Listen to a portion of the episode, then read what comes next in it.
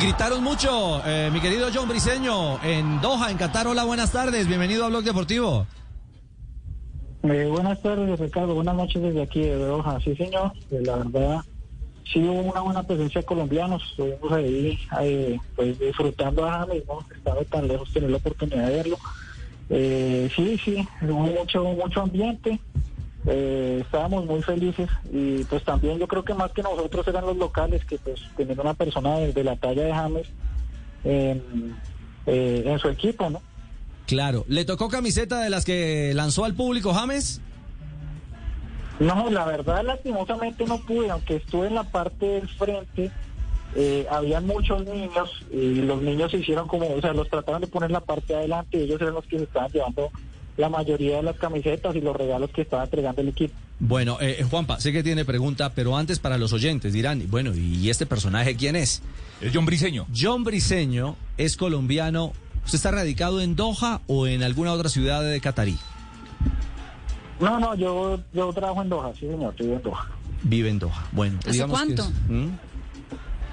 No, llevo seis meses, la verdad, no llevo mucho tiempo trabajando. Bueno, Pero, pero pues sí, ya Llegó apenas. Pero ya, no, pero, pero ya lleva, ya lleva, ya lleva seis meses de, de acoplamiento. ¿Qué es lo primero que tiene que hacer James? Ya, mejor, mejor dicho, James se levanta mañana. ¿Qué es lo primero que tiene que hacer en Doha para sentirse bien? Uf, eh, ¿qué te diría? mucha paciencia, yo creo que mucha paciencia. eh, el choque cultural es bastante fuerte.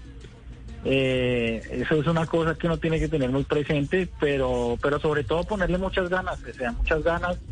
Eh, yo creo que si uno le pone ganas y le pone toda la actitud, eh, de seguro va a triunfar. Pues, una persona de la, de la calidad y el talento de James, eh, lo único que tiene que poner es ganas de trabajo y de seguro se va a adaptar rápido.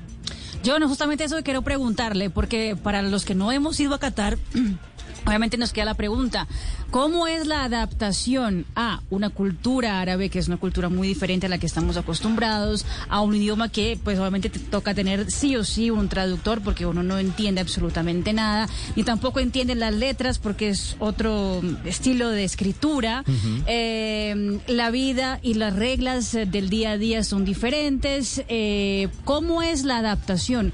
¿Cómo es vivir en Qatar? Bueno, eh, lo bueno de Doha es que es una ciudad muy internacional, entonces siempre vas a encontrar todo en inglés y en árabe. Eh, siempre y cuando tú puedas hablar inglés no vas a tener ningún problema porque aquí se habla inglés, casi todas las personas hablan inglés obligatoriamente. Entonces, eh, si tú puedes, si tú dominas el idioma inglés, la adaptación va a ser un poco más fácil, ¿no? También hay zonas en, en la ciudad, aquí en Doha, hay zonas donde la mayoría de personas son extranjeros. Entonces, eh, esa parte hace también que la, la adaptación sea un poco más fácil porque esa parte es como más occidental, o sea, tienen algo, son un poco más laxos con las reglas, permiten hacer varias cosas que en otras partes de la ciudad no se puede.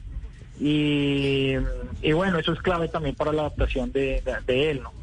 Ah, ya sé, corresponsal, entonces va a ser yo o yo. ¿Cómo, Nalgas? Nal- nalgas vas a dar. ¿eh? Vas a dar, sí. También ya va a ser corresponsal. A propósito de gente gritando que salida de James, Ah. la verija se movía de alegría. Eh, ¿La dice qué? que la gente saltaba en las tribunas. Ah, esa es la traducción. Ah, ok. Ya.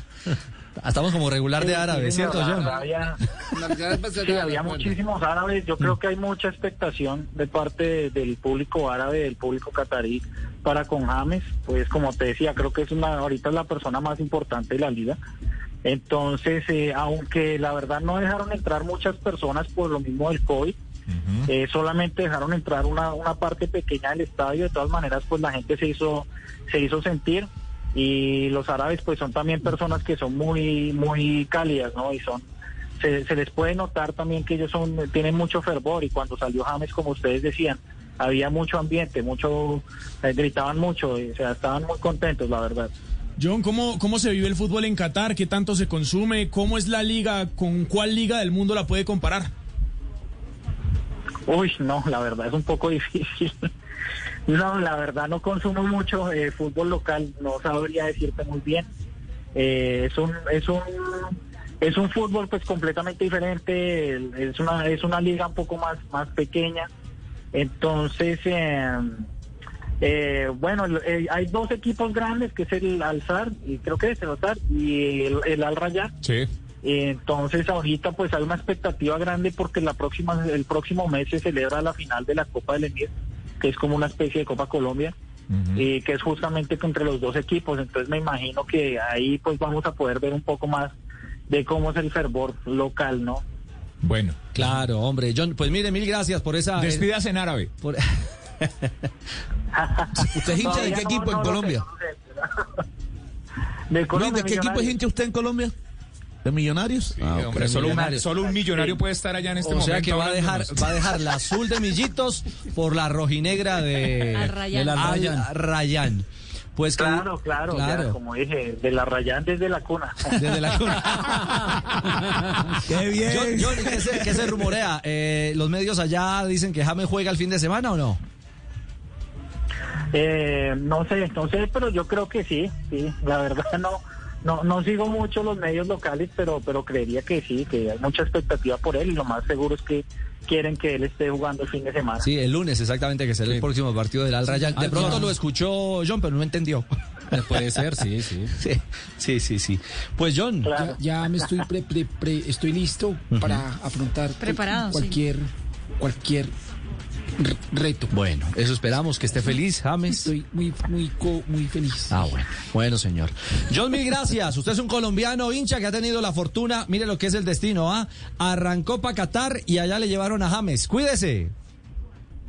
Que sea un buen presagio para ver aquí a Colombia el próximo año, ¿no? Que así sea. Gracias Así por es, los minutos. La trasnochada. ¿Qué horas tiene usted en Qatar?